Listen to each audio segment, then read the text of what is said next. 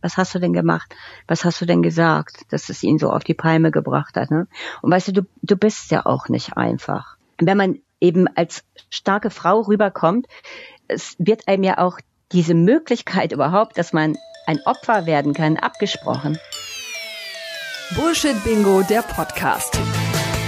Über Dinge, die du nicht mehr hören kannst oder nicht mehr sagen willst. Sammeln Sie Payback-Punkte? Woher kommst du eigentlich? Also so richtig.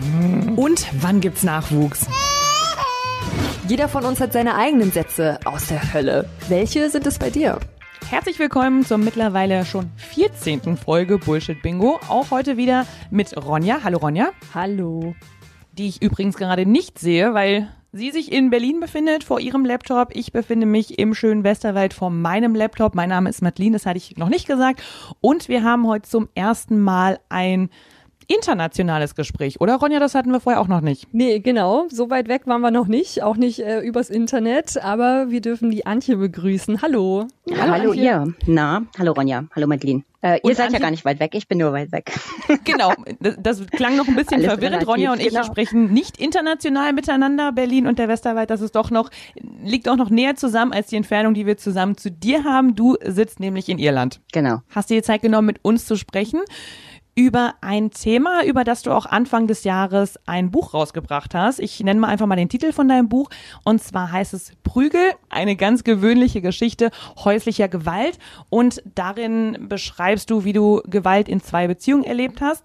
Und ich habe da auch schon mal reingeschaut und vor allem ein Satz hat mich vom Anfang ganz schön schockiert, vielleicht für alle unsere HörerInnen, die das Buch nicht gelesen haben, äh, würde ich den einfach mal gerade zitieren. Geschlagen werden ist besser, als auf das Geschlagen zu warten. Also da hatte ich ganz mhm. schön Gänsehaut, als ich das gerade eben gelesen habe. Und mit dir sprechen wir heute auch genau über das Thema in deinem Titel steckt jetzt äh, häusliche Gewalt drin. Man könnte es auch Partnerschaftsgewalt nennen. Was nee, könnte man nicht. du denn eher? könnte man nicht. Okay, gut. ja, könnte man nicht. Häusliche Gewalt ist aber genauso falsch. An der Gewalt ist gar nichts häuslich. Ähm, häusliche Gewalt, das impliziert ja immer, dass das eine Geschichte zwischen zwei Personen ist, ja, oder innerhalb einer Familie. Also dass es auf diesen Raum beschränkt ist. Und das ist es eben nicht. Ähm, es gibt Forscher, die bezeichnen häusliche Gewalt als Staatsverbrechen. Was ist an Partnerschaftsgewalt falsch? Partnerschaftsgewalt, das ist ähm, impliziert, dass zwei Partner beteiligt sind. Es handelt sich aber tatsächlich überwiegend hier um Männergewalt gegen Frauen. Es gibt ja auch Männer, die betroffen sind. Das muss man jetzt immer ähm, ganz korrekt hinterschieben, aber halt in einem minimalen Ausmaß. 85 bis 90 Prozent ähm, der Opfer sind immer noch Frauen. Also immer noch ist nicht ähm, darauf bezogen, dass ich hoffe, dass sich das mal ändert und es mehr Männer sind, sondern ähm, man hofft natürlich, dass es überhaupt keine Opfer mal irgendwann geben sollte. Ne? Ja, aber, aber so ist das. Das heißt, welchen Begriff verwenden wir denn jetzt am besten? Du hast schon gesagt, es ist ein, ähm, es ist ein Staatsverbrechen. Hast du es genannt? Mhm. Ja, also ich sage, dass häusliche Gewalt hat viele Täter. Nicht nur, nicht nur diesen einen Mann, der zuschlägt, ja. Okay, und Partnerschaftsgewalt hast du ja auch schon gesagt, warum wir das nicht ähm, so nennen können. Ähm, das heißt, wir bleiben. Ihr könnt das, aber ihr könnt das natürlich nennen, wie ihr wollt. Das ist ja, ne? Das wäre ja sonst nicht fair. Ähm, aber du sagst eben, nur, das dass mein Problem damit, genau, mein Problem ist damit Partnerschaftsgewalt. Das ist so, das klingt so nach 50-50, ne? Genau, ist es aber nicht. Die Zahlen hast du uns äh, gerade verdeutlicht. Das sind auch die gleichen Zahlen, die ich jetzt auch nochmal äh, äh, gesehen hatte vom Bundeskriminalamt. Da werden nämlich auch äh, fast jährlich die äh, Statistiken erhoben zu genau diesem Thema und eben auch ganz doll aufgebröselt. Da findet man dann auch, wie viel Prozent es zum Beispiel bei einfacher körperlicher äh, Körperverletzung ist, vorsätzlicher Körperverletzung natürlich, bei schwerer Körperverletzung und auch eben mit Todesfolge. Und das Erschreckende allgemein bei diesen Statistiken ist, dass die Zahlen jedes Jahr steigen. Die werden ja genau. jedes Jahr mehr. Dabei hätte ich jetzt vom Gefühl gesagt, wir reden ja immer mehr darüber und es gibt eine feministische Bewegung, es gibt äh, viele Medienberichte und auch Petitionen und Initiativen, die sich eben damit beschäftigen und auch damit an die Öffentlichkeit geben. Und trotzdem wird es mehr. Das hat mich richtig doll erschreckt in der Recherche. Mhm, tatsächlich. Über die vergangenen zehn Jahre ähm, ist es permanent gestiegen auch wichtig zu wissen, denke ich, dass Deutschland im europaweiten Vergleich ganz vorne liegt. mit den Gewaltzahlen.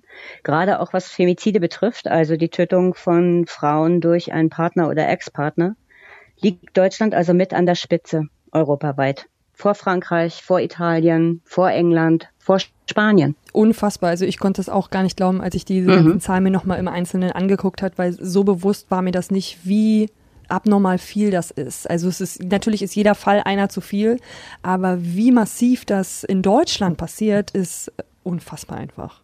Also in Deutschland versucht jeden Tag ein Mann seine Partnerin zu töten oder Ex-Partnerin und jeden, knapp jeden zweiten Tag ist einer erfolgreich. Ne? Jeden zweiten bis dritten Tag, wenn man genau sein möchte. Das ist mhm. wirklich ganz schön hart und ich glaube, dass, dass du das so einfach logisch auf den Punkt bringen kannst, liegt auch daran, dass du dich jetzt schon so lange damit beschäftigt hast, auseinandergesetzt hast, das ja auch selbst erfahren hast, darüber dein Buch geschrieben hast und im Anschluss ähm, hast du dann auch noch was veröffentlicht, weil du warst nämlich fünf Monate auf Pressegesprächsreise, um dein Buch eben zu promoten und äh, dann hast du daraufhin einen Artikel geschrieben, dass dir während dieser Reise ganz viele, ich nenne es jetzt einfach mal Bullshit-Bingo-Sätze und Fragen begegnet sind, die du eigentlich nicht mehr hören kannst zu dem Thema. Kannst du uns da direkt schon mal einen um die Ohren hauen? Ja, einer ist zum Beispiel, ähm, ja, warum bist du denn nicht gegangen? Warum gehen diese Frauen nicht einfach? Das ist ja so ein Klassiker, ne? Hm, auf jeden Fall. Mit diesem Satz, erstens schiebt man den Frauen die Verantwortung für die Gewalt zu oder man erwartet von ihnen, dass sie diejenigen sind, die die Gewalt beenden, indem sie eben die Beziehung beenden. Nicht der Mann muss die Gewalt beenden, sondern die Frau, indem sie geht. Das ist das eine. Und ähm, zum anderen ist es einfach so, neulich gab es in der Zeit mal einen Artikel, der hieß, er schlägt sie, sie bleibt bei ihm. In dem standen dann solche Sach Sätze wie, Trennung ist oft der einzige Schutz für die Frauen. Falscher kann ein Satz nicht sein, denn wir wissen aus der Forschung, dass zwei Drittel der Frauen auch nach der Trennung weiterhin Gewalt von ihrem nun Ex-Partner erleben und dass 75 Prozent der schwersten Übergriffe Mord inklusive in der Trennungsphase oder nach der Trennung stattfinden. Ich glaube, dass er eben genau in diesen ähm, Beziehungen und Partnerschaften dort auch angedroht wird. Wenn du mich verlässt, dann passiert das und das. Mhm. Und äh, von welchem Menschen kann man das verlangen, in solch einer Situation dann angstfrei zu sagen, nee, ich mache jetzt Schluss, ich gehe, das lasse ich mir nicht gefallen. Da hängt ja so viel mehr mit dran und mit drinne. Ähm, keiner bleibt freiwillig einfach so bei jemandem, ähm, von dem er geschlagen wird oder eben sie geschlagen wird in dem Fall also da spielen ganz viele verschiedene Faktoren mit rein, ja, warum Frauen nicht gehen. Zum einen ist es genauso, wie du sagst. Also Frauen haben oft ähm, eine ganz genaue Vorstellung davon, in welcher Gefahr sie sich befinden. Und oft ist es Bleiben der Versuch, sich selbst zu schützen, ähm, der Tötung aus dem Weg zu gehen. Das ist das eine. Zum anderen höre ich immer wieder, äh, die Frauen sind abhängig von den Männern. Das ist aber so nicht richtig. Die Frauen sind nicht abhängig von den Männern. Also in England gibt es ein Brüderpaar, Ryan und Luke Hart. Da hat der Vater die Mutter und die Schwester der beiden umgebracht. Es gab vorher keine körperliche Gewalt. Es gab aber Zwang und Kontrolle. Im Englischen heißt das Coercive Control und das ist auch ein Straftatbestand in England. In Deutschland ist das kein Straftatbestand. In Amerika war es das bis April 2018. Dann hat die Trump-Regierung das so ähm, klammheimlich abgeschafft. Ist gar nicht irgendwie groß aufgefallen. Ne? Also, und diese beiden Brüder sagen, haben den schönen Satz gesagt, ähm, das System, also dieses Muster der Gewalt, das die Männer über die Frauen ausüben, es ist nicht darauf ausgerichtet, dass die, die Frauen wegzutreiben, es ist darauf ausgerichtet, die Opfer zu binden. Also das ist einer von vielen Gründen, warum die Frauen dann eben nicht sagen können, ja gut, dann gehe ich und das lasse ich mir einfach so nicht gefallen. Und noch dazu muss man auch wirklich sehen, wie viel Hilfe die Frauen ähm, nach dem, nach der Trennung erfahren, ja. Also wenn man sich anguckt in Deutschland, dass über 60 Prozent oder 60 Prozent der getrennt lebenden Väter keinerlei Unterhalt für Kinder zahlen beispielsweise. Dass Frauen über Jahre in Frauenhäusern feststecken, weil sie keine Wohnung finden. Weil Vermieter immer noch vor alleinstehenden Müttern als Mieterinnen zurückschrecken. Mhm. Noch dazu, wenn sie eine Gewaltgeschichte haben, ja. Mhm. Das bestätigen mir auch Frauenhausleiterinnen in Deutschland. Also wir sagen 120 Millionen für die Frauenhäuser, hurra, drei Jahre, das ist doch alles ganz toll. Ähm, ja, aber was kommt danach? Nicht gar so viel, ne? Wie waren denn deine Erfahrungen ähm, im Frauenhaus und vielleicht auch danach? Also was war dann für dich der entscheidende Punkt, dass du es geschafft hast, aus diesen zwei ähm, gewaltvollen Ehen letztendlich dann doch rauszukommen, nachdem du jahrelang es nicht konntest, es nicht ging, aus verschiedenen Gründen? Also zum einen ist es, ähm, was meine erste Ehe betraf, äh, gab es ja diesen einen Abend, der wirklich lebensbedrohlich war. Ich glaube, das war eine Kombination aus beiden. Ich, ich wusste in dem Moment, dass mein Leben wirklich akut in Gefahr war an diesem Abend das ist sicherlich einer der Gründe, warum ich gegangen bin. Und der andere Grund war, ich hatte den Mann vorher schon ein paar Mal verlassen. Und das ist ja auch etwas, was man den Frauen immer wieder vorwirft, dass man sagt, ach, geht ja doch nur wieder zu ihm zurück, ja. Man muss das eben auch so sehen. Grundsätzlich sind Trennungen doch ein Prozess der Annäherung und des Weggehens, ja. Kaum jemand trennt sich ja von jetzt auf gleich. Entweder findet das in unserem Kopf statt oder wir trennen uns ein paar Mal, nähern uns dann wieder an, ja. Aber jedes Mal, wenn ich gegangen war, bin ich mit etwas weniger wieder zu ihm zurückgegangen. Mhm. Mit etwas weniger von mir. Mhm. Also es war praktisch eine Trennung auf Raten, mhm. bis ich dann eben ganz weg war. Mhm. Und das ist bei anderen Frauen genauso. Und das, das ändert sich nicht, ähm, wenn es eine Beziehung mit einem Gewalttäter ist. War dir denn ja. während der ersten Ehe, um vielleicht kurz mal dabei zu bleiben, und danach würde ich aber auch gerne äh, noch ein bisschen mehr von deiner Geschichte erfahren, war dir denn äh, während der ersten Ehe, sobald es eben zu Gewalt kam. War es dir da schon bewusst von Anfang an, dass das ein gewaltvoller Umgang ist? Natürlich verstehen die Täter die Gewalt zu normalisieren und die Umwelt normalisiert mit. Ja, da gibt es ganz ähm, exzellente Untersuchungen dazu, wie Außenstehende die Sprache und die Argumentation der Täter übernehmen. Also wenn du zum Beispiel in Zeitungen guckst, wenn dann da steht, ähm, sie hat ihn beleidigt, Sie hat ihn immer wieder gekränkt, ja, darum hat er zugeschlagen. Hm. Ja, das ist eine Entschuldigung. Ähm, jetzt mal ganz unbenommen davon, ob das stimmt, dass sie ihn beleidigt und gekränkt hat, ja. Dann wäre es aber immer noch kein Grund, sie grün und blau zu hauen, ja. Hm. Nee, das ist ja immer Danke. noch die Entscheidung, die der Ge Täter in dem Moment trifft. Er hätte genau. ja eine andere Entscheidung treffen können. Er hätte ja auch den Raum verlassen können. Sagen wir es jetzt mal so platt. Genau, die Entscheidung zur Gewalt trifft ja der Täter. Ne? Aber ähm, Therapeuten Gerichte übernehmen tatsächlich die Argumentation und die Sprache der Täter in diesem Hinblick. Ja. Und so wird aus der Rechtfertigung Einzelner praktisch eine Ideologie. Und das sieht man dann auch immer wieder, wenn es dann ganz am Ende in der Zeitung steht oder irgendwo in den Medien auftaucht, dann sind oft diese Geschichten von schlimmer Gewalt, von Mord, von schlimmer Körperverletzung, wenn es in einer Partnerschaft passiert, nämlich ein Beziehungsdrama und ganz selten genau. ein Mord. Und Oder auch manchmal ein Liebesdrama. Mhm, genau. Er hat sie Gibt's aus auch, Liebe ne? Mhm. getötet, mhm. es ist aus Liebe passiert. Und mhm. da spielt dann auch ganz oft das Wort Leidenschaft eine Rolle. Also mhm. Es war ein sehr leidenschaftliches Paar. Es wird eben so, ja, mit so einem, es wird verschönert, es wird so verschönert und romantisiert erzählt, wie es denn ist, wenn man in einer Beziehung ist wo eben nicht nur die Worte fliegen, sondern auch die Fäuste. Es wird selten geschrieben oder darüber berichtet, ähm, ein Mann hat seine Ehefrau verprügelt und ermordet, sondern es ist ein Liebesdrama. Also da mildern wir das alles schon mhm. mal ab. Ne? So machen das natürlich auch die Täter. Wie gesagt, die, die Gesellschaft übernimmt halt da die Argumentation und die Sprache der Täter. Also auch den Tätern gelingt es natürlich, das zu normalisieren. Die Frau ist schuld, die Frau hat sie gereizt, die Frau hat sie gekränkt oder sie fühlten sich gerade nicht gut, die Männer, ja. Und darum haben sie zugeschlagen. Genau, wenn du nicht das und das gemacht hättest, dann wäre das ja auch gar nicht passiert. Und als Ganz genau. als Bursche-Bingo-Satz dazu habe ich mir auch aufgeschrieben, ein Satz, den du wahrscheinlich auch oft gehört hast, ist, ähm, das wird nie wieder passieren, das war jetzt wirklich das letzte Mal. Haben dir das äh, Männer auch mhm. dann gesagt? Natürlich, jedes Mal. Das gehört ja dazu. Das gehört ja dazu, ne? Zu sagen, das passiert nie wieder. Oh, das tut mir so leid. Und ähm, hättest du nicht, dann hätte ich nicht, ja. Aber es tut mir wirklich furchtbar leid. Und diese Entschuldigungen sind natürlich aber immer gleich relativiert mit diesem wenn du nicht, dann ich nicht, ja. Mhm.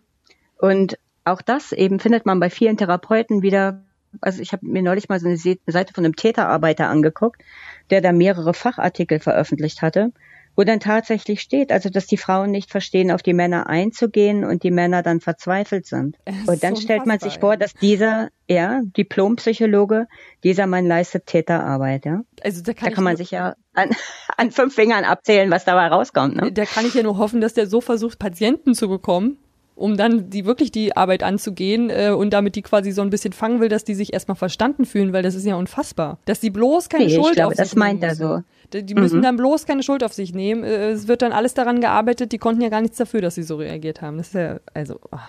Das ist doch genau, klassisches genau, Victim Blaming, da dann noch den Opfern das ist klassisches Victim Blaming, genau. Schuld zuzuschieben, dass sie doch hätten was besser machen können, dass sie doch vielleicht dann, wenn sie schon wissen, dass es ihnen reizt, das nicht hätten sagen sollen, das nicht hätten tun sollen. Es gibt ja dann auch Männer, die es allein schon auf die Palme bringt, wenn die Partnerin dann anfängt zu weinen, dass sie dann noch nicht hätten weinen sollen. Also wo soll uns das denn hinführen? Das ist, das ist klassisches Opferblaming. Klassisches Opferblaming.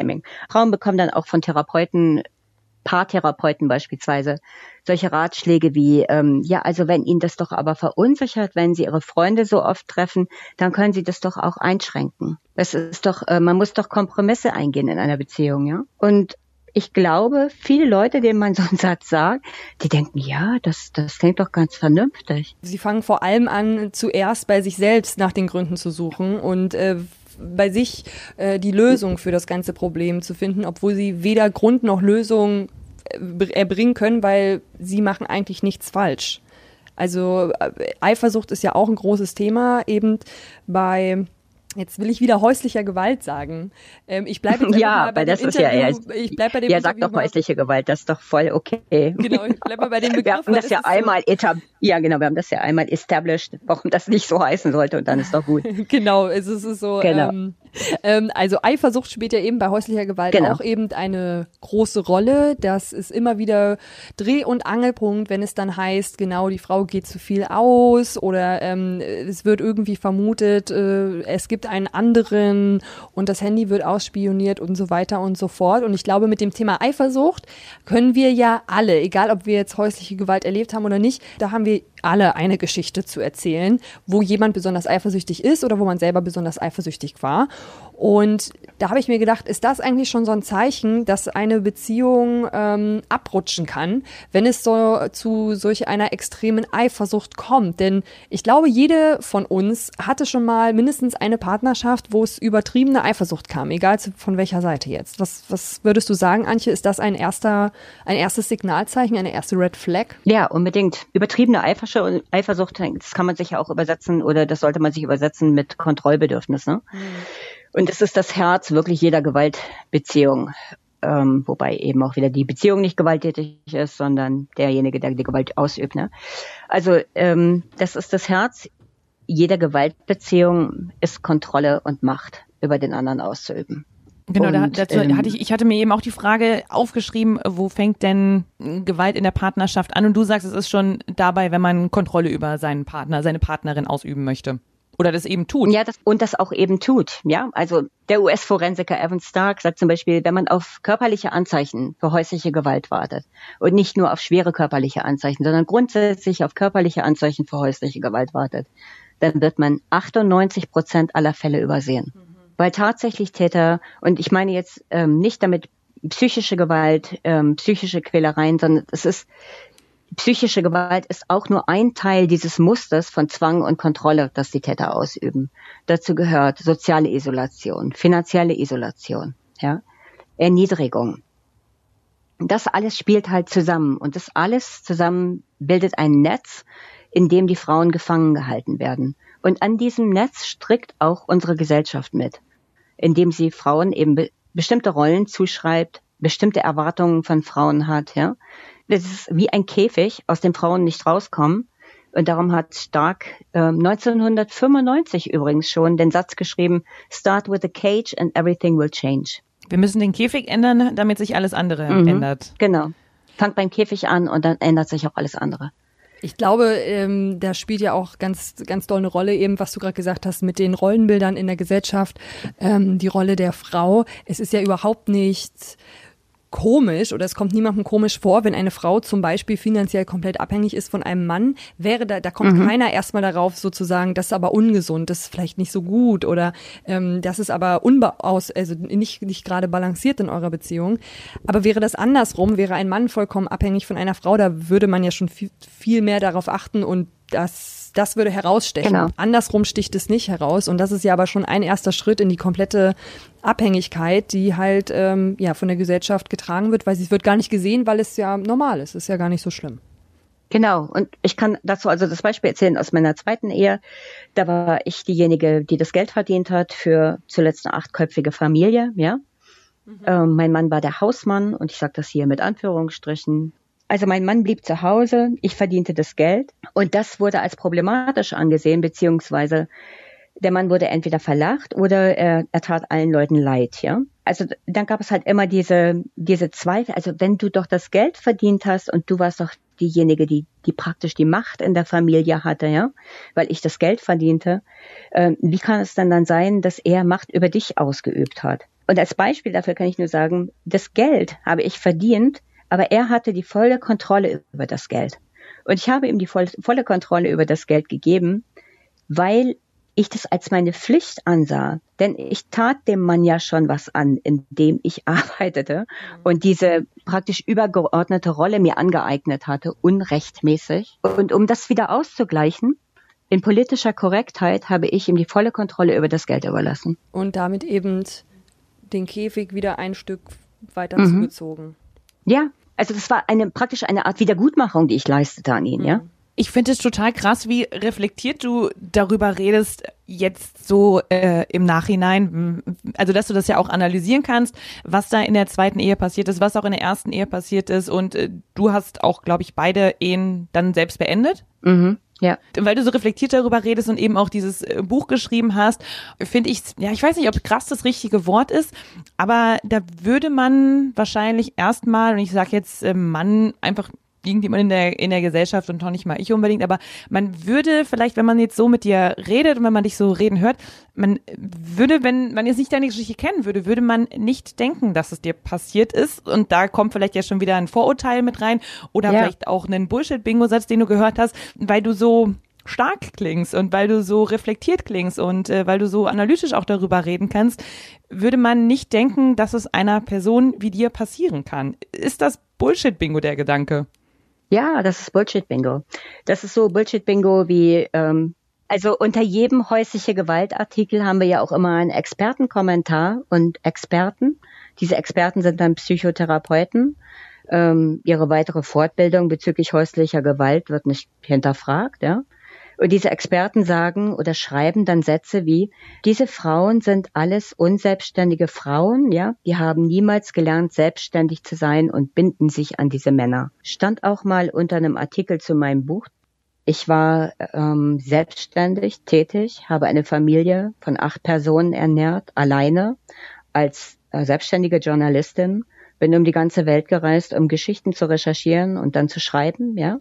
Was ist daran unselbstständig? Und das zeigen ja auch die Zahlen, wenn man sich die dann wieder anguckt zur häuslichen Gewalt, dass das eben Frauen aus allen sozialen Schichten betreffen kann. Mhm, aus genau. allen sozialen Schichten, ähm, egal ob langzeitarbeitslos, ähm, äh, in einem unterbezahlten kleinen Minijob oder eben die Anwältin oder Richterin oder Astronaute, das kann einfach jeder Frau passieren.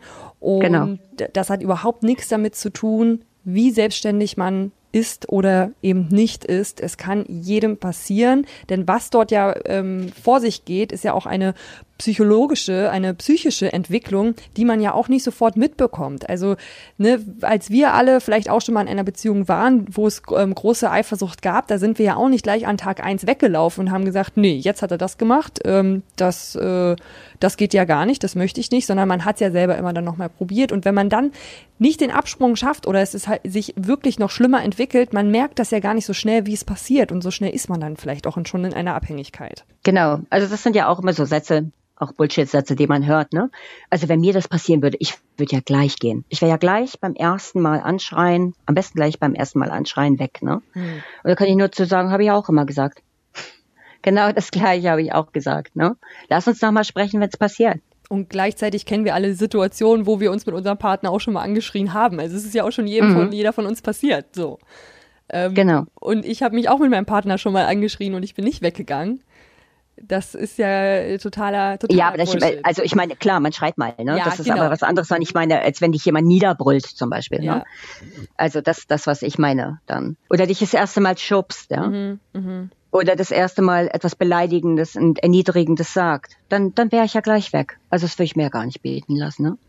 Also es gibt dann auch ähm, Frauen, die einem Leserbriefe schreiben. Das sind ja immer die gleichen Frauen, die das mit sich machen lassen. Das sind alles kleine graue Mäuse, denen man schon von 100 Meter Entfernung ansieht, dass sie kein Selbstbewusstsein haben. Ne? Hm. Zu solchem Schrottglauben tragen dann eben Expertenkommentare wie der eben genannte bei. Ne? Also dass auch Psychotherapeuten immer in diese Kerbe hauen. Also das sind alles Frauen, die haben irgendeine gestörte Kindheit und also meine Eltern waren auch streng und die haben sich auch unglaubliche Klopfer geleistet. Ja. Aber im ähm, Nachhinein kann ich auch sehen, dass meine Eltern auch praktisch Geiseln dieser komischen Vorstellung der Gesellschaft sind. Ja. Ja, und das wird natürlich noch mehr kultiviert durch solche Expertenkommentare, wie du gerade schon gesagt genau. hast. Ich meine, ich habe ja meine Frage auch sehr, sehr vorsichtig gestellt mit einem, ja, mit einem gewissen in mir drin selbst auch kultivierten Gedanke, dass ich ja jetzt auch nicht so genau wusste, ob das Bullshit ist oder nicht, aber dass ich es ja auch irgendwo anscheinend schon mal aufgeschnappt habe und ja deswegen auch die Frage so formuliert habe. Und deswegen finde ich es gut, dass du da damit jetzt nochmal aufgeräumt hast, dass es eben nicht so ist. Und da muss ich auch ein kleines Geständnis machen, weil ich mich selber auch nicht als graues, kleines Mäuschen jetzt ähm, beschreiben würde. Und Ronja, du kennst mich ja, ich glaube, du würdest mich auch nicht als äh, kleines Mäuschen oder nee. so beschreiben.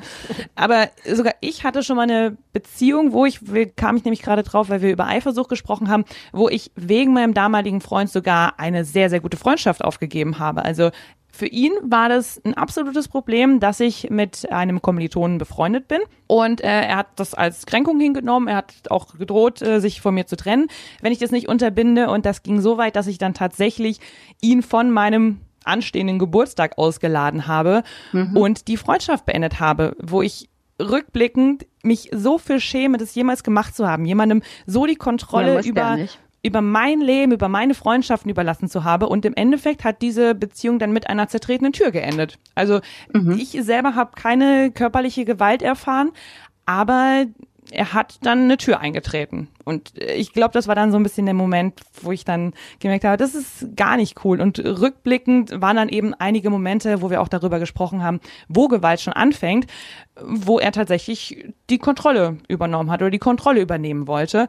Und genau. ich dann rückblickend wirklich denke, krass, so das, das hätte ich nie von mir gedacht, dass, dass du das mit dir machen lässt. So bist du doch gar nicht. Und das äh, finde ich dann auch, als ich deine Texte gelesen habe, ist es mir nochmal bewusst geworden, dass es mir auch schon passiert ist. Ich habe auch noch in deinen Texten was Spannendes ja. dazu gelesen, weil ich nämlich auch darauf kam, ähm, weil du auch so eine schöne Beispielsätze dann drin genannt hast, wie zum Beispiel, ich habe das nur getan, weil ich niemals aufgehört habe, dich zu lieben oder äh, du machst mich zu einer Person, die ich gar nicht sein möchte oder so. Also so bedeutungsschwangere, mhm. romantische Kacksätze, die überhaupt nichts mit Romantik zu tun haben, die wir aber vielleicht, und jetzt kommt meine These, die wir aber vielleicht als romantisch erachten, weil wir sowas ja auch in Filmen sehen.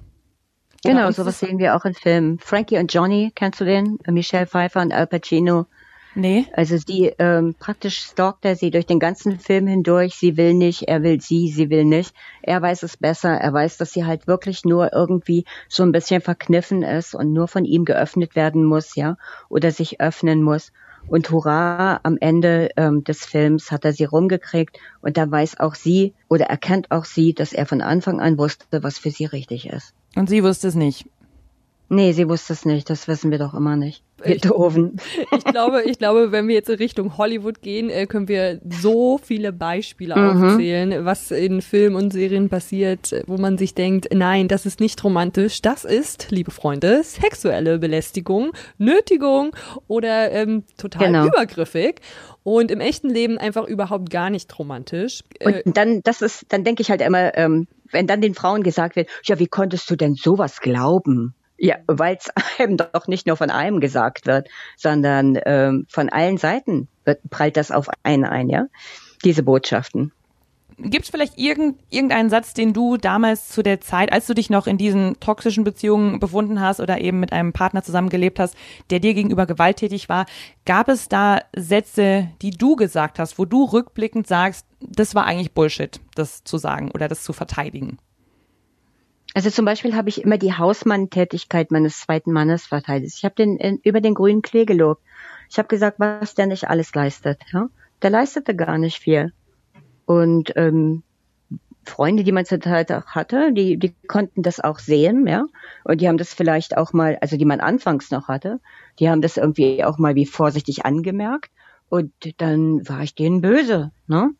dieses Bild dieses unglaublichen, aufopferungsvollen Mannes habe ich natürlich auch nach außen aufrechterhalten. Und ich sage heute, ähm, also ich war ja damals in der Position, ich war diese Frau, die sich nicht um ihre Kinder kümmerte ja, und nicht um ihren Mann kümmerte, die äh, irgendwie karrieregeil immer auf Achse war. Ja, ich arbeitete ja auch nicht am Band, ich schrieb irgendwelche äh, tollen Geschichten da, ja, und wollte da auch noch Preise für gewinnen und ja.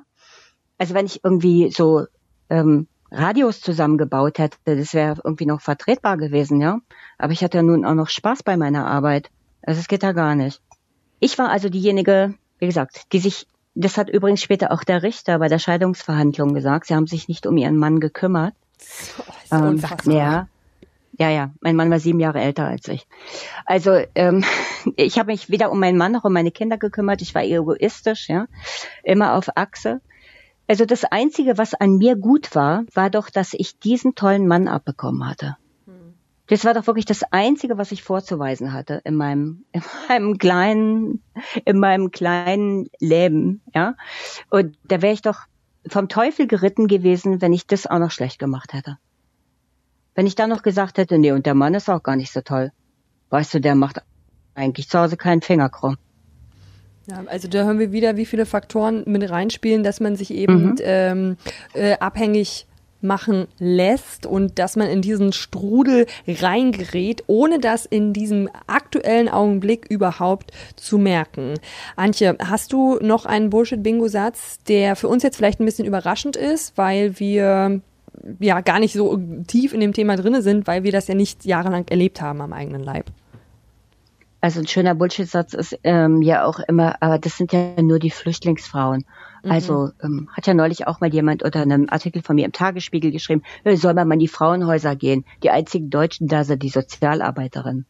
Also ich habe gerade an der Uni eine Arbeit dazu geschrieben ähm, über Gewalt gegen Immigrantenfrauen, häusliche Gewalt, wie häusliche Gewalt in, bei Immigrantenfrauen halt noch einmal multipliziert wird durch die Gewalt, der sie von außen ausgesetzt sind, von unserer Gesellschaft nämlich, ja. Mhm. Und es findet sich wirklich keine Studie, die sagt, dass häusliche Gewalt in Immigrantenzirkeln mehr vertreten ist oder mehr zu finden ist als in einheimischen Gemeinden. Es passiert überall und auch das haben wieder die Zahlen vom Bundeskriminalamt gezeigt. Auch dort wurden die Nationalitäten aufgegliedert und natürlich äh, sind da viele Nationalitäten aufgegliedert und da kann man auch nicht sagen, ah, das liegt an der Herkunft oder es liegt an dieser Religion oder es liegt an weiß ich nicht, äh, dieser Geschichte. Nein, es passiert überall und vor allem richtig viel in Deutschland. Also dieser Satz ist kompletter Bullshit.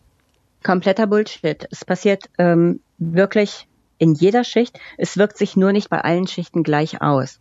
Das muss man auch sagen. Es trifft nicht alle gleich. Hm. Ja, also als Akademikerin habe ich andere Möglichkeiten. Ich habe auch andere Möglichkeiten, das zu verstecken, was mir passiert. Ja, also weil man das ja in diesen Kreisen, in diesen Kreisen nicht so vermutet. Ne? Künstler, Akademiker, ähm, man denkt ja nicht, also man glaubt ja immer an den Bauarbeiter, der ein bisschen angetrunken nach Hause kommt. Ne? Mhm. Allein, dass wir diese Vorstellung nicht haben, dass das möglich ist, ist ja schon hilfreich beim Verstecken. Ja, ist, ich kann ja viel leichter den Eindruck erwecken, dass bei mir alles hunky-dory ist, wenn die Leute so und so schon bereit sind zu glauben, dass bei mir alles zu Hause hunky-dory ist. Ne? Ja, das stimmt.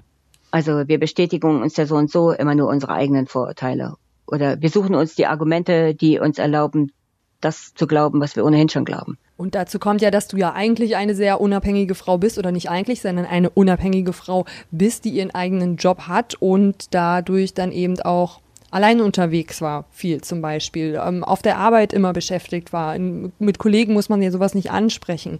Du hattest wahrscheinlich auch Blessuren am Körper, die man dann verdecken kann. Wenn man die Möglichkeit nicht hat und dann eben nicht verdient als Frau und zu Hause ist, dann fällt es vielleicht schon mehr auf, weil man dann vermutlich auch viel mehr mit dem Mann gemeinsam dann unterwegs ist oder Leute halt zu einem nach Hause kommen wo ich auch wieder auf die äh, Frage komme, wie war das denn eigentlich mit Freunde und Familie in deinem Fall? Weil vor denen konntest du jetzt ja sicherlich nicht immer verstecken, was da passiert. Also äh, Freunde gab es ja nur am Anfang der Beziehung. Das ist ja immer ein Teil der Geschichte auch, dass da so eine soziale Isolation stattfindet. Ja? also diese ganze Gewaltgeschichte lässt sich natürlich viel leichter aufrechterhalten, wenn es kein Umfeld gibt. Vor allen Dingen, wenn es kein Umfeld gibt, ähm, keine Vertrauten, an die die Frau sich wenden kann. Familie äh, haben lieber weggeguckt als hingeguckt und haben natürlich auch ähm, immer versucht zu vermitteln. Äh, ja, aber was, was hast du denn gemacht? Was hast du denn gesagt, dass es ihn so auf die Palme gebracht hat? Ne?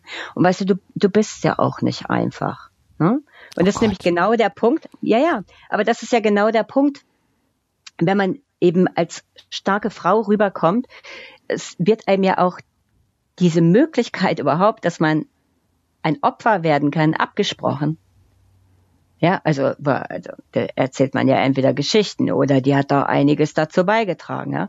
Ich stelle mir immer manchmal vor, ich schreibe jetzt immer den Kollegen von der Presse, also wenn wieder so ein irrwitziger Pressebeitrag erscheint, ähm, dann schreibe ich denen immer ganz lange Stellungnahmen, wissenschaftlich, mit ähm, Quellennachweisen, von welchen Studien, auf welche Studien ich mich beziehe. Ja, kriege ich nie eine Antwort drauf.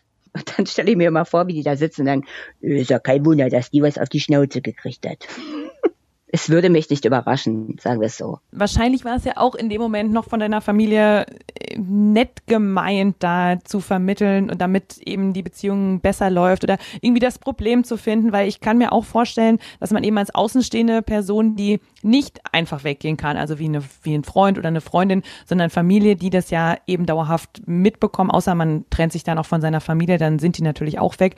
Aber dass man da mhm. natürlich mhm. versucht, was längerfristig Positives hinzubekommen und da vielleicht auch ein bisschen hemdsärmelig sich anstellt mit so einen Fragen, wenn man denkt, da, da muss doch irgendwie, müssen da doch beide mit, was mit zu tun haben. Also das ist das eine. Und du sagst gerade, viele Freunde waren es dann zum Schluss nicht mehr. Hast du da, bevor die Freunde weg waren, auch schon mal von denen gehört, also so richtig gesund ist die Beziehung nicht? Und wenn ja, wie hast du denen darauf geantwortet? Hast du die ernst genommen? Also gesund ist die Beziehung nicht, hat wohl keiner gesagt. Es ging, also wenn jemand was gesagt hat, dann ging es eben darum, ähm, um diese Hausmannrolle oder dass halt offensichtlich war, dass ich praktisch die ganze Arbeit machte, ja. Da wurden dann halt Bemerkungen gemacht wie, hier, guck mal, warum, warum macht denn der nix, ne? Ja, und wie ich das eben schon sagte, dann war ich natürlich eingeschnappt, weil das wollte ja auch nicht hören. Das hat dann was mit deinem Selbstbild gemacht, eben diese, du hast es dann wahrscheinlich so, so klingt das gerade in deiner Beschreibung, du hast das halt als Anfindung, Anfeindung auch deiner selbst begriffen und dementsprechend ja, natürlich. verteidigt. Ja. ja, natürlich. Also weil ähm, ich glaube, tief innen drin weißt du ja schon, du weißt das, was nicht stimmt, ja. Und da setzen solche Bemerkungen natürlich an. Kann das sein, dass da vielleicht auch mitspielt, Antje, dass wenn man es zugibt, dass es dann real wird und wenn es real wird, dann muss man damit auch genau, dann musst umgehen? du genau, da musst du ja etwas tun, genau. Dann musst du etwas tun, aber du weißt halt zum Beispiel auch, dass wenn du das jetzt zugibst, also wenn du das halt sagst, ähm, dann werden die Leute natürlich auch sagen, ja, und warum lässt du dir denn das gefallen? Mhm. Ja, warum machst du das denn mit? Warum gehst du denn nicht? Also da musst du ja sofort in Aktion verfallen. Es gibt übrigens darüber auch ähm, Studien, wo Frauen sagen, warum sie also bleiben oder warum sie das Spiel mitspielen, dass sie es einfacher fanden oder finden, die Irrationalität eines Täters zu verhandeln, als sich den Anfeindungen vieler Täter auszusetzen, wenn sie gegangen sind. Also, dass sie halt an, dann angefeindet werden, warum, warum hast du dir das bieten lassen, warum bist du nicht gegangen? Also diese Fragen werden mir ja noch 30 Jahre danach gestellt, ne? Mhm. Und es ist so, ähm, der ist Mann als Frau für sein Leben so stigmatisiert, ja, der Täter nicht. Der spaziert ja wahrscheinlich auch nicht durch die Gegend und sagt, ähm, ich habe all meine Frauen verhauen. verhauen, das ist, klingt schon richtig blöd. Ich habe alle meine Frauen verprügelt, ja. Oder ich verprügele grundsätzlich alle meine Frauen. Wurden dann deine beiden Ex-Ehemänner und die Täter in dieser Geschichte eigentlich auch irgendwann mal verurteilt? Haben die irgendeine Art von Strafe bekommen? Weil es geht jetzt immer viel darum, ähm, wie es dir damit gegangen ist, weil es natürlich auch sehr, sehr wichtig ist und du Aufklärungsarbeit äh, leistest. Aber auf der anderen Seite, so was ist mit den Typen eigentlich passiert? Haben die eigentlich mal irgendwie eine Strafe bekommen? Nee, mit denen ist natürlich nichts passiert. Ja, das dachte ich mir nicht. Ähm, ja, mit keinem von beiden. Also ähm, ganz im Gegenteil. Also der erste ist ja dann irgendwann, nachdem ich mich von ihm getrennt habe, abgehauen. Mhm. Ja.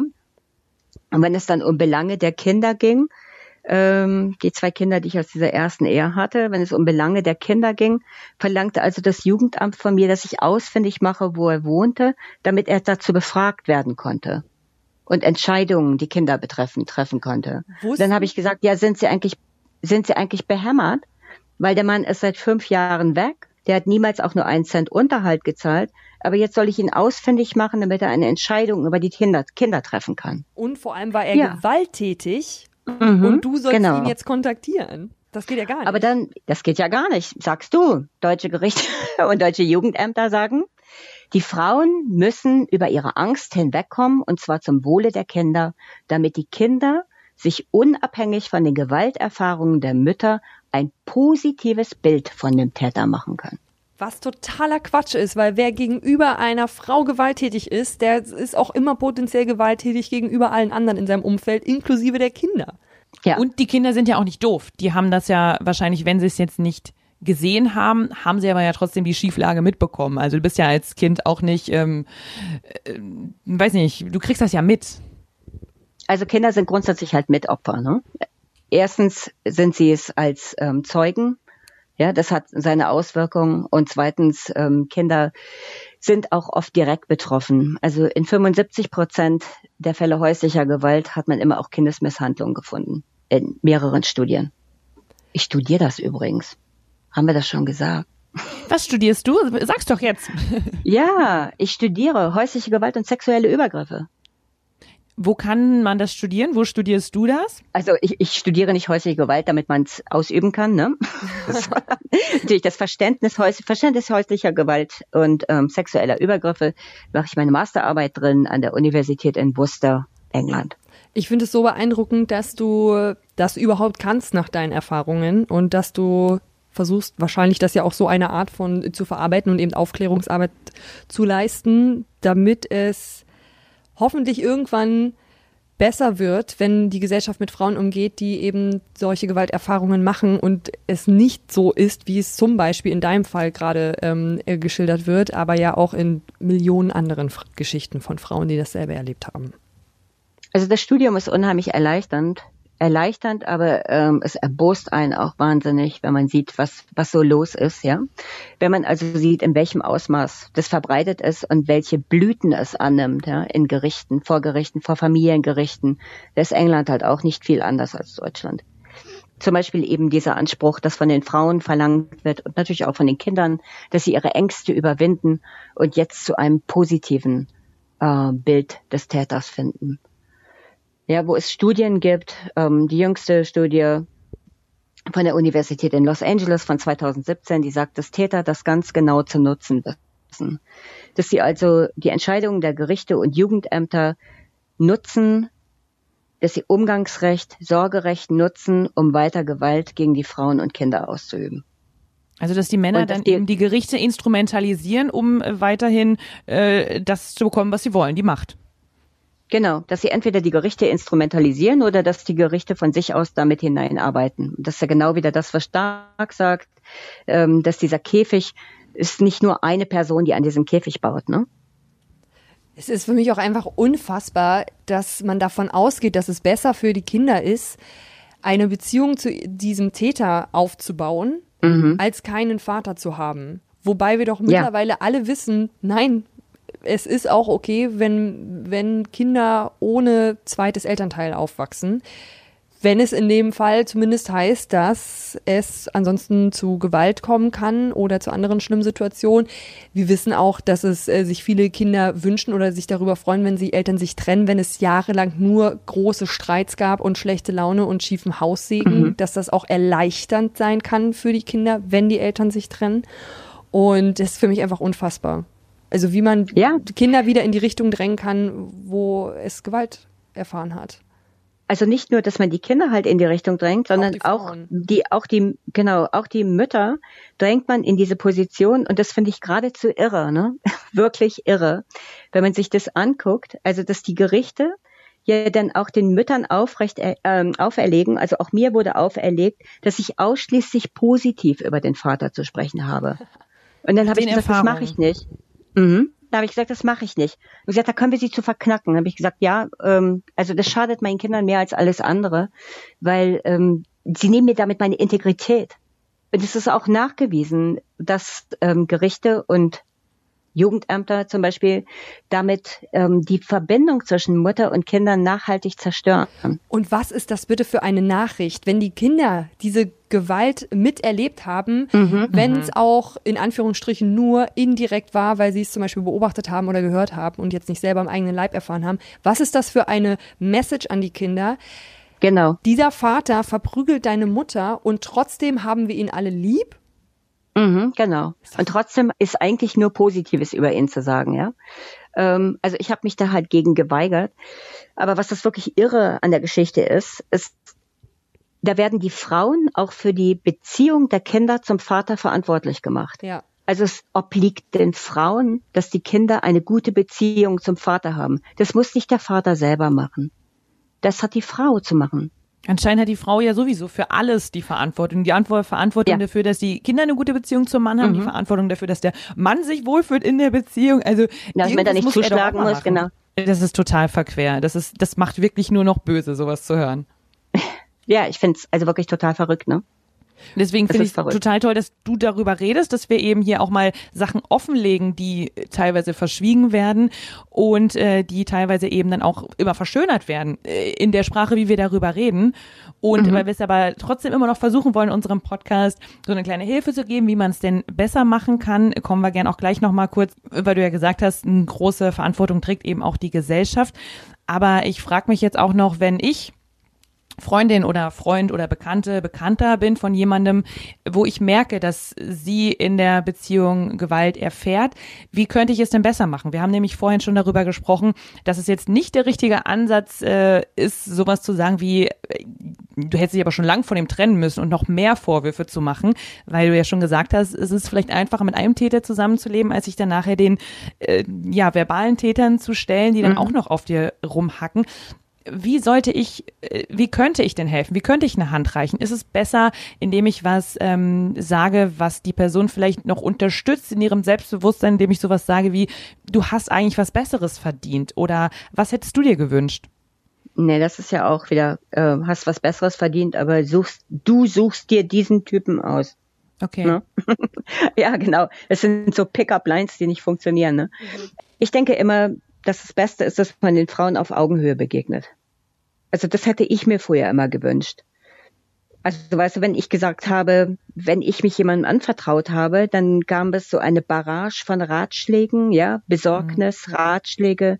Ähm, also jeder wusste wirklich, was zu tun ist. Nur ich nicht. Ja, und das ist genau die Position, aus der der Täter heraus mit der Frau spricht. Du bist mhm. eigentlich zu blöd und jetzt regeln wir mal dein Leben für dich. Und das funktioniert nicht. Und ich kann das gut verstehen. Ich kann gut die Bredouille verstehen, in der nahestehende Menschen, die gerne helfen möchten, sich befinden, ja. Also die möchten die Frau retten. Ich sag's jetzt mal so dramatisch, ja. Und am besten gleich heute oder spätestens morgen. Aber man muss ihr wirklich die Entscheidung überlassen und man muss ihr wirklich, man muss ihr das Gefühl geben, dass sie Kontrolle über ihr Leben hat. In dieser Hinsicht. Mhm. Weil sie hat, von Seiten des Täters aus hat sie die Kontrolle schon nicht. Da hat er die Kontrolle.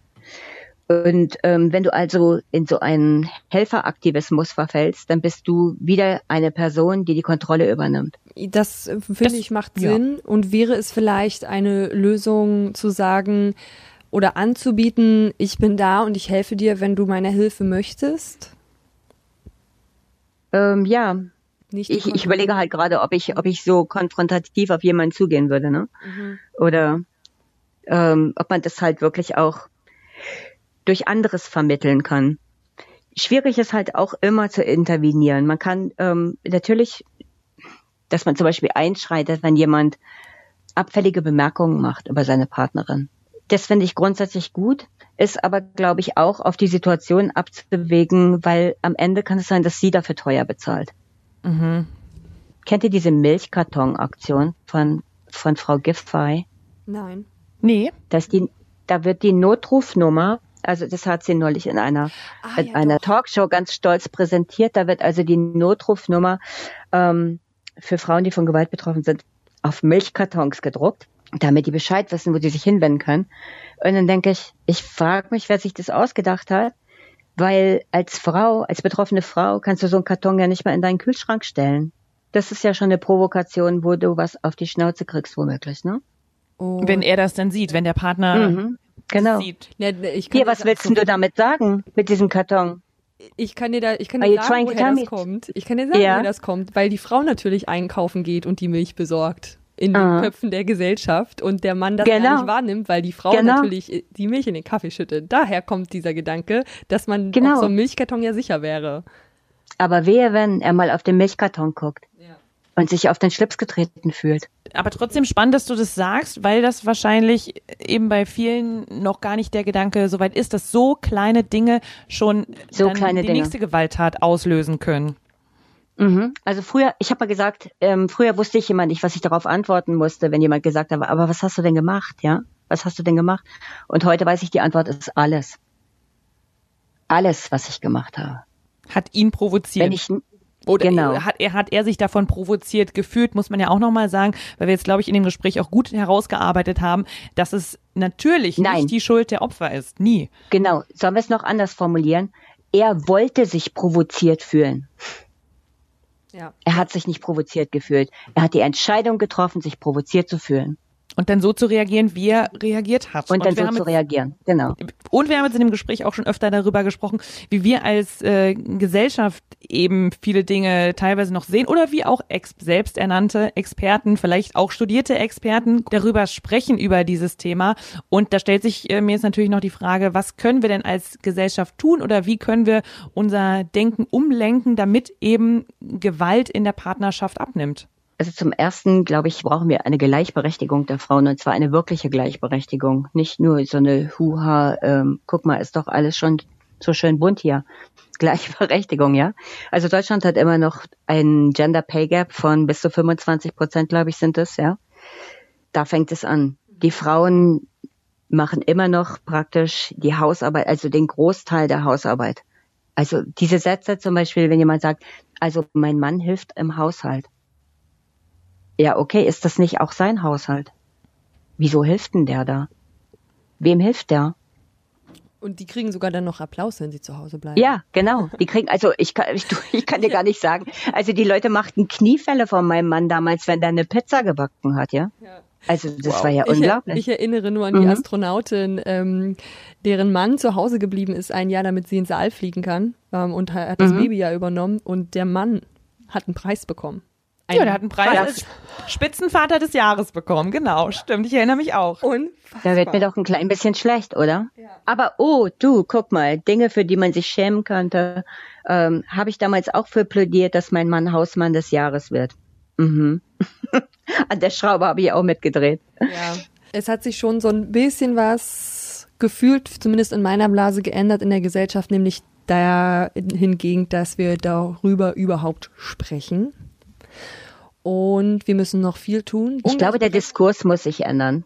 Wenn ich einfach mhm. mal, aber ich, ich glaube, die Art, wie wir darüber sprechen. Wir müssen die anfangen, die richtigen Fragen zu stellen, ja. Und dann kriegen wir auch die richtigen Antworten, mit denen wir was ändern können. Aber zum Beispiel unser Fokus liegt noch immer auf den Opfern. Warum gehen die Frauen nicht? Hm. Ist immer noch eine ganz wichtige Frage. Frau Giffey stellt 120 Millionen über drei Jahre zur Verfügung für neue Frauenhäuser und mehr Frauennotrufe. Und es wird aber kein Geld zur Verfügung gestellt für Aufklärung, Forschung und Prävention. Und dazu kann ich nur sagen, das ist eine stinkfaule, selbstgefällige und für die Frauen lebensgefährdende Politik. Ja, wir bekämpfen immer nur die Symptome, aber wir möchten keine Prävention leisten. Es gibt ja in Deutschland kaum unabhängige Forschung zum Thema. Es gibt keine Aufklärung zum Thema. Es gibt kaum Gelder für Prävention. Es gibt keine flächendeckende, einheitliche Täterarbeit. Du findest wirklich so treffende Worte für dieses Thema, ähm, die es so krass verdeutlichen, was eigentlich gerade falsch ist ähm, und wie es besser gemacht werden könnte. Vielen, vielen Dank dafür, Antje.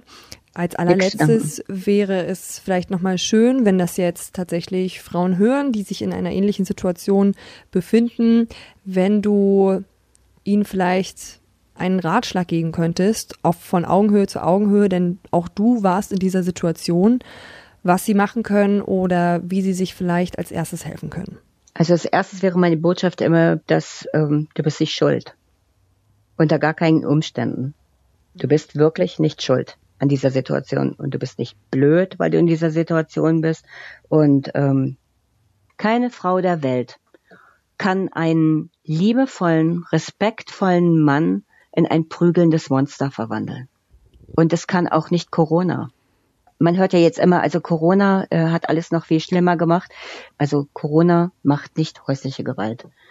Es wird immer so dargestellt, also jetzt durch Corona sind die Männer so gestresst, dass sie zuschlagen. Nee, dann müsste es ja im Umkehrschluss sein, genauso sein, dass dann ja auch die Frauen äh, so gestresst sein müssten, dass sie auch genau, zuschlagen. Und genau. Warum schlagen die Männer zu? Und warum schlagen diese Männer nicht ähm, die Kassiererin und, oder äh, sag lieber den Kassierer an der Supermarktkasse? Warum schlagen die Männer nicht ihre Kumpels in der Kneipe? Warum schlagen diese Männer nicht ihren Arbeitgeber? Nein, sie schlagen ihre Partnerin und vielleicht die Kinder. Wie gestresst auch immer sie sind, Sie schlagen ja nicht ähm, unkontrolliert um sich. Das ist auch immer, das ist auch ein Bullshit-Bingo-Satz. Der hat die Kontrolle verloren. Nein, ein Mann, der seiner Partnerin gegenüber gewalttätig ist, der hat die Kontrolle. Er verliert sie nicht. Weil es eben nicht unkontrolliert passiert gegenüber irgendeiner genau. Person, genau. sondern gegenüber seiner Partnerin diese Gewalt, die sie ausüben, die wird auch von den, von den Frauen als höchst kontrolliert erlebt. Also in jener Zeitgeschichte zum Beispiel neulich war ähm, die Passage, wo er seine Frau aufs Bett schmeißt und hm, ich glaube schlägt, so dass bei ihr eine Frühgeburt ausgelöst wird. Aber gleich im nächsten Moment switcht er und wird ähm, zum, zum liebevollen Partner der switcht nicht und wird zum liebevollen Partner, ja. Das finde ich schon mal eine irre Formulierung, sondern er behält die Kontrolle. Das, was er halt tut, also dass er hilft in diesem Moment, das gehört auch zum System. Es ist nicht wie, oh, da hat der Mann, da hat er sich aber wieder eingekriegt, ja, und jetzt ist er plötzlich wieder lieb. Also es ist nicht so eine Jekyll und Hyde Geschichte. Ähm, da gibt es nämlich ein, eine ganz schöne Passage in ähm, der Biografie Pimp von dem legendärischen, Legend, oh Gott, also in der Biografie Pimp von dem legendären amerikanischen Zuhälter Robert Beck, dessen Straßenname Iceberg war. Ja, und er erzählt die Geschichte in seiner Biografie, wie er als junger Mann zu einem älteren Zuhälterkollegen geht und ihn um Rat bittet, wie er denn auch die scheinbar unkontrollierbaren seiner Frauen in den Griff kriegen kann, ja? Und der Ältere sagt zu ihm, das ist leicht. Alles, was du tun musst, ist die Schlampe mit einem Kleiderbügel verprügeln und dann lässt du ihr ein heißes Bad ein und gibst ihr ein paar Schmerztabletten. Die wird so dankbar sein, dass du sie wieder herrichtest, dass sie darüber vergessen wird, dass du das Arschloch bist, das sie überhaupt erst verprügelt hat. Das ist Gaslighting, ne? Mhm. Das ist eine, eine völlige Verkehrung der Realitäten. Mhm. Und aber diese, auf diese völlige Verkehrung der Realität fallen nicht nur die Frauen rein, sondern eben auch Therapeuten, Richter, Jugendämter, Anwälte, ja, weil, also da hat er doch dann aber wieder Verantwortung gezeigt. Nein, er hat gezeigt, dass er die Kontrolle hat. Das sind sehr starke Worte, die erstmal sacken müssen. Danke, dass du diesen Blickwinkel uns gezeigt hast, den ich vorher so noch nicht hatte. Ich habe heute auch auf jeden Fall was dazugelernt und durch deine Erfahrung und durch deine Schilderung was gelernt und mir vor allem auch Argumente zurechtlegen können für eben genau diese Bullshit-Bingo-Sätze, die wir hier gerade aufgezählt haben, mit sehr starken Worten.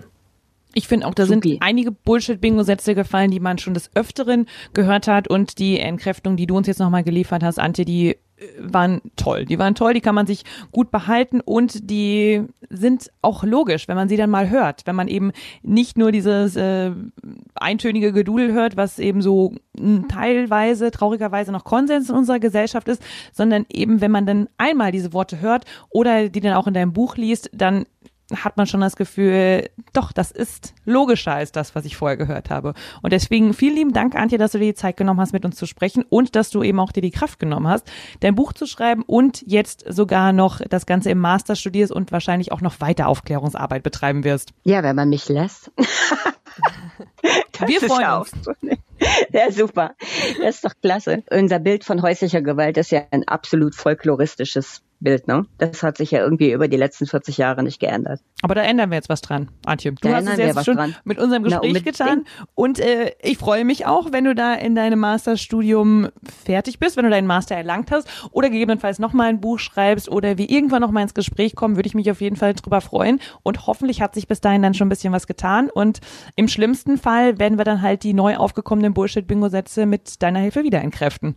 Ja, kann ein paar Jahre dauern. Hat ja auch sechs Jahre gedauert, bis ich einen Verlag für dieses Buch gefunden habe. Also. Sechs Jahre wollte das keiner drucken. Sechs Jahre wollte das keiner drucken. Also hören Sie mal.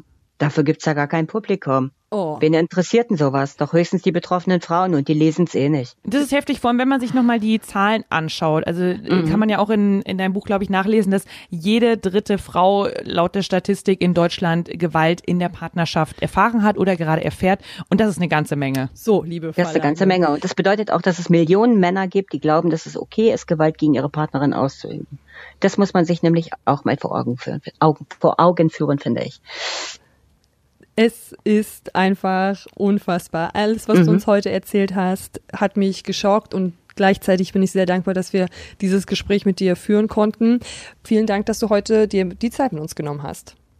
Ja, gerne. Das hat Spaß gemacht. Ich bedanke mich für euer Interesse und eure Zeit. Uns hat es auch bittersüßen Spaß gemacht, sagen wir es mal so. Das Gespräch mit dir war toll, die Inhalte waren teilweise hart, aber wichtig zu hören und deswegen vielen lieben Dank und jetzt schöne Grüße nach Irland. Ja, schöne Grüße nach Berlin und in den Westerwald. Und übrigens, das Buch ist auch ein bisschen lustig. Man mag es gar nicht sagen. Aber na klar. Also, manchmal muss man wahrscheinlich auch lachen, um manche Sachen verkraften zu können. Ja, sonst hält man es ja nicht aus.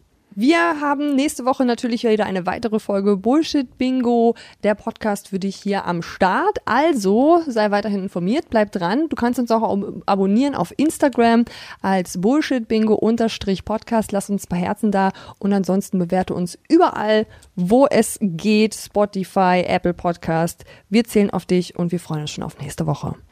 Und wir freuen uns natürlich auch, wenn du ein paar Bullshit-Bingo-Sätze in petto hast, ähm, was dich betrifft, in deiner Funktion, in deinem Glauben, in deiner Überzeugung, äh, was auch immer, egal um was es geht. Wenn du sagst, das will ich nicht mehr hören, dann äh, schreib uns es doch ein letztes Mal, dann werden wir mit dir noch ein letztes Mal darüber reden und äh, dann musst du es wahrscheinlich wirklich nie wieder hören. Wenn du dich jetzt angesprochen fühlst, dann schreib uns mal an info at bullshitbingo-podcast.com. Bis nächste Woche.